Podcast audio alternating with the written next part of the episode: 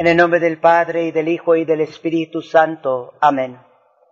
Bendita y alabada sea la gloriosa resurrección de nuestro Salvador Jesucristo y el gozo de su Santísima Madre, la Virgen María, concebida en gracia en el primer instante de su ser natural. En esta mañana de Domingo de Resurrección escuchemos un breve pasaje de las visiones místicas de la beata Ana Catalina de Emmerich tocante la resurrección. Vi como una gloria resplandeciente entre dos ángeles vestidos de guerreros. Era el alma de Jesús, que penetrando por la roca, vino a unirse con su cuerpo santísimo. Vi los miembros moverse y el cuerpo del Señor, unido con su alma y con su divinidad, salir de su mortaja, radiante de luz. Me pareció que en el mismo instante una forma monstruosa salió de la tierra, de debajo de la peña. Tenía cola de serpiente, cabeza de dragón, que levantaba contra Jesús. Me parece que además tenía otra cabeza humana. Vi en la mano del Salvador resucitado una bandera flotante pisó la cabeza del dragón y pegó tres golpes en la cola con su bandera. Después el monstruo desapareció. Jesús, resplandeciente, atravesó la peña. La tierra tembló. Un ángel parecido a un guerrero se precipitó del cielo al sepulcro como un rayo. Puso la piedra a la derecha y se sentó sobre ella. Los soldados cayeron como muertos y estaban tendidos en el suelo sin dar señales de vida. Casio, viendo la luz brillar en el sepulcro, se acercó, tocó los lienzos y se retiró con la intención de anunciar a Pilatos lo sucedido. Sin embargo, esperó un poco, porque había sentido el terremoto y había visto al ángel echar la piedra a un lado y el sepulcro vacío, mas no había visto a Jesús. En el momento en que el ángel entró en el sepulcro y la tierra tembló, el Salvador resucitado se apareció a su madre en el Calvario. Estaba hermoso y radiante.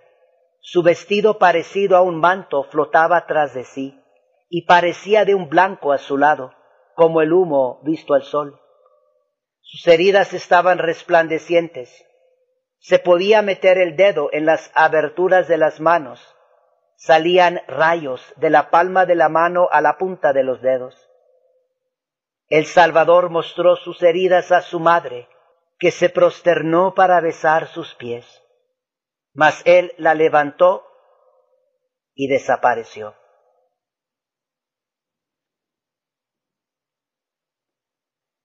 Hoy es domingo de resurrección. Los ocho días que siguen son importantísimos son lo que llamamos la octava de Pascua. Por ocho días solemnes celebramos la resurrección de nuestro Señor Jesucristo. Pues en realidad por cincuenta días, pero muy solemnemente por los siguientes ocho días.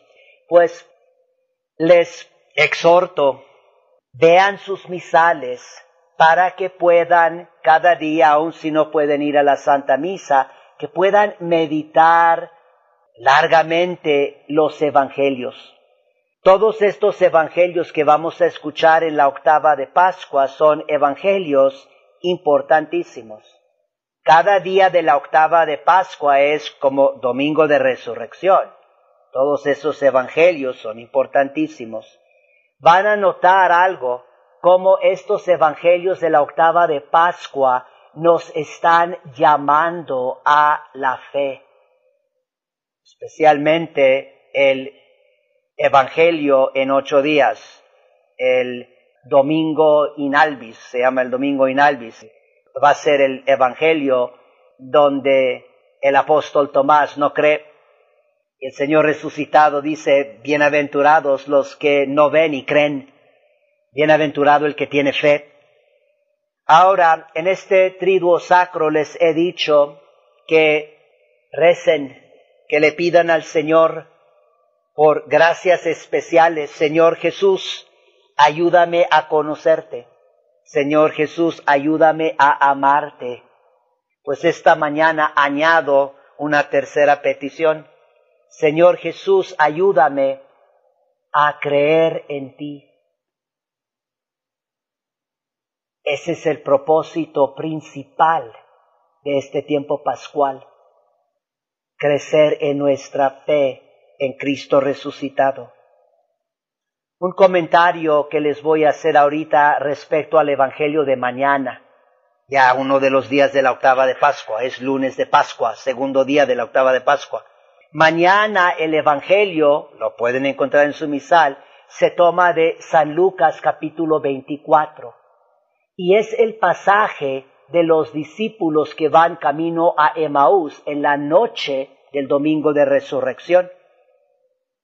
Es muy significativo lo que sucede en ese Evangelio, porque en ese Evangelio los discípulos que ya tenían, digamos, tres años con Jesús, en esa noche de domingo de la resurrección, llegan a una fe y a un conocimiento y a un amor realmente profundo, más de lo que habían logrado en todos los años anteriores. La gracia de la resurrección. Pero ¿qué es lo que sucede en ese Evangelio? Los discípulos caminando a Emaús reconocen a Cristo. Pero ¿cuándo? Él está caminando con ellos, no lo reconocen no lo reconocen hasta que Él les interpreta la palabra de Dios. Aquí no se trata de ellos estar leyendo la palabra de Dios. Conocen la, estamos hablando del Antiguo Testamento. Ellos conocen la palabra de Dios, conocen el Antiguo Testamento. Pero es Jesús explicándoles, interpretando para ellos la Sagrada Escritura. Y es lo que Cristo sigue haciendo hoy en día a través de la iglesia y en la Santa Misa. Y aún más significativo, cuando realmente lo reconocen, es en la Eucaristía, al partir el pan. La Eucaristía. Conocer, amar y creer en Jesús significa ahora algo nuevo. No es lo mismo como cuando Cristo estaba caminando sobre la tierra. Hay unos aspectos que ciertamente son iguales, pero creer, amar y conocer a Jesús ya tiene un nuevo significativo. Y lo que significa ahora para nosotros, hay que pensar en la resurrección y en este ejemplo del Evangelio de mañana, lunes de Pascua, Lucas capítulo 24. Ahora significa conocer más la Santa Misa, amar más la Santa Misa y creer más en la Santa Misa.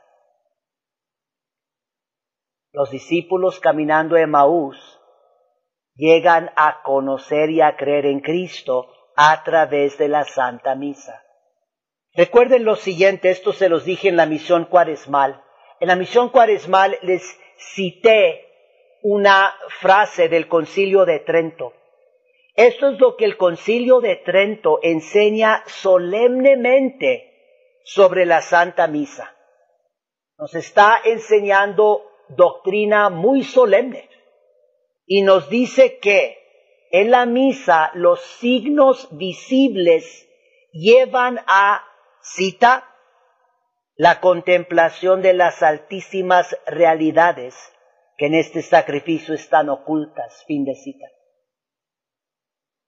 No vayan a olvidar esto, ojalá que se acuerden ahora que les digo que los que estuvieron en la misión cuaresmal, que lo escucharon en la misión cuaresmal.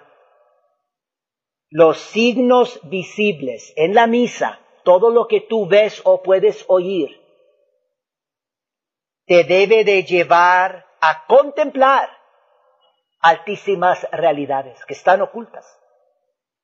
Nunca vayas a olvidar esto porque Participar en la misa significa esto, contemplar altísimas realidades que no se ven. Esto es lo que todos los apóstoles y las mujeres santas, todo lo que está sucediendo después de la resurrección de Cristo, es esto. Ellos están llegando a creer en altísimas realidades, específicamente respecto a quién es Jesús. Vivir la misa y participar en la misa es entrar a lo invisible. Hay que creer esto. Esto nos enseña el concilio de Trento. Y hay gran, gran necesidad de esto hoy en la Santa Iglesia. Porque más del 99% de los católicos que van a misa no tienen idea de esto. Ellos al ir a misa no están contemplando altísimas realidades que están ocultas, que no se ven, sino que están pensando en la misa únicamente en lo que pueden ver y oír. Como les dije en la misión cuaresmal, la Santa Misa no es de entender, entre comillas, es de creer. Creer en estas altísimas realidades. Crecer en la fe. Señor Jesús, ayúdame a creer en ti. El rito tiene que hacer hincapié en lo invisible. No olviden, esto también se los dije en la misión cuaresmal, en el momento más sagrado de la Santa Misa, las palabras de la consagración. En el rito antiguo, el sacerdote cuando está rezando para la consagración del cáliz, vino que se va a convertir en sangre preciosa de Cristo, él reza estas palabras, mysterium fide, misterio de fe. Eso es lo que es la misa. Eso es lo que es el tiempo pascual. Jesús apareciéndose ya resucitado a sus apóstoles, a María Magdalena. Ese es un misterio de fe. Por eso los está llamando a creer. Y en todos estos evangelios de la octava de Pascua van a ver este tema de fe. ¿Quién está creyendo? ¿Quién no? San Juan entra en el sepulcro vacío, vio y creyó. Ese es el Evangelio de San Juan, me parece capítulo 20. ¿Qué es lo que está pasando en la Santa Misa? Presten atención porque Jesús mismo en la misa nos pregunta o nos dice, este es mi cuerpo. Son palabras que ahorita se van a rezar. Mm, en general en el rito antiguo no se oyen, el sacerdote las está rezando en voz baja, pero Jesús dice, Jesús está ahorita por decir, en el día de su reacción, este es mi cuerpo. ¿Crees tú esto? Este es el cáliz de mi sangre. ¿Crees tú esto? Aquí estoy. Mi pasos dejo, mi pasos doy. ¿Crees tú esto? Este es mi sacrificio en la cruz. ¿Crees tú esto? Sigan haciendo todo lo posible para apreciar más la misa tradicional en latín, para ayudar a más y más católicos a aprender de la Santa Misa, a apreciarla. Esfuércense y no vayan a cansarse, no se vayan a desanimar. Aunque inviten a personas y no quieren y no vengan, hay que seguir con caridad, con paciencia, porque esto es algo que urge, urge. La misa tradicional en latín inculca en nosotros la fe. Pone hincapié en las altísimas realidades que son invisibles. Hay que creer. La misa tradicional en latín nos llama a la fe. La misa tradicional en latín exige de nosotros la fe. No se trata aquí principalmente nomás de las cosas visibles. Eso debe de apuntarnos hacia las altísimas realidades invisibles para que creamos. Y la misa tradicional en latín purifica nuestra fe. Somos pobres en la fe, somos pequeños en la fe, somos débiles en la fe. ¿Cuánta ayuda necesitamos para realmente creer en estas altísimas realidades? Pues ese es el propósito de la misa tradicional en latín. Hay que recobrarla. San Pablo de la Cruz nos dice, cita, la pasión de Jesucristo es la obra mayor y más maravillosa del amor de Dios. Pues la pasión de Jesucristo florece en la resurrección. Pero recordemos siempre, la pasión y muerte de Jesucristo se hace presente en la Santa Misa.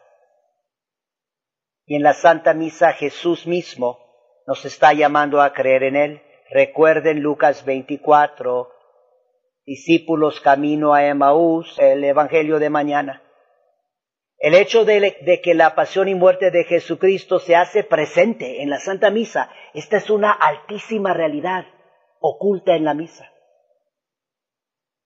Y entonces, en este tiempo pascual, recuerden, hagan estas tres peticiones, pídanle estas tres cosas a nuestro Señor resucitado. Uno, Señor Jesús, ayúdame a conocerte en la Santa Misa, a ejemplo de los dos discípulos que caminaban a Emaús.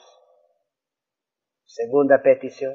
Señor Jesús, ayúdame a amarte en la Santa Misa, a ejemplo de los dos discípulos que caminaban a Emaús.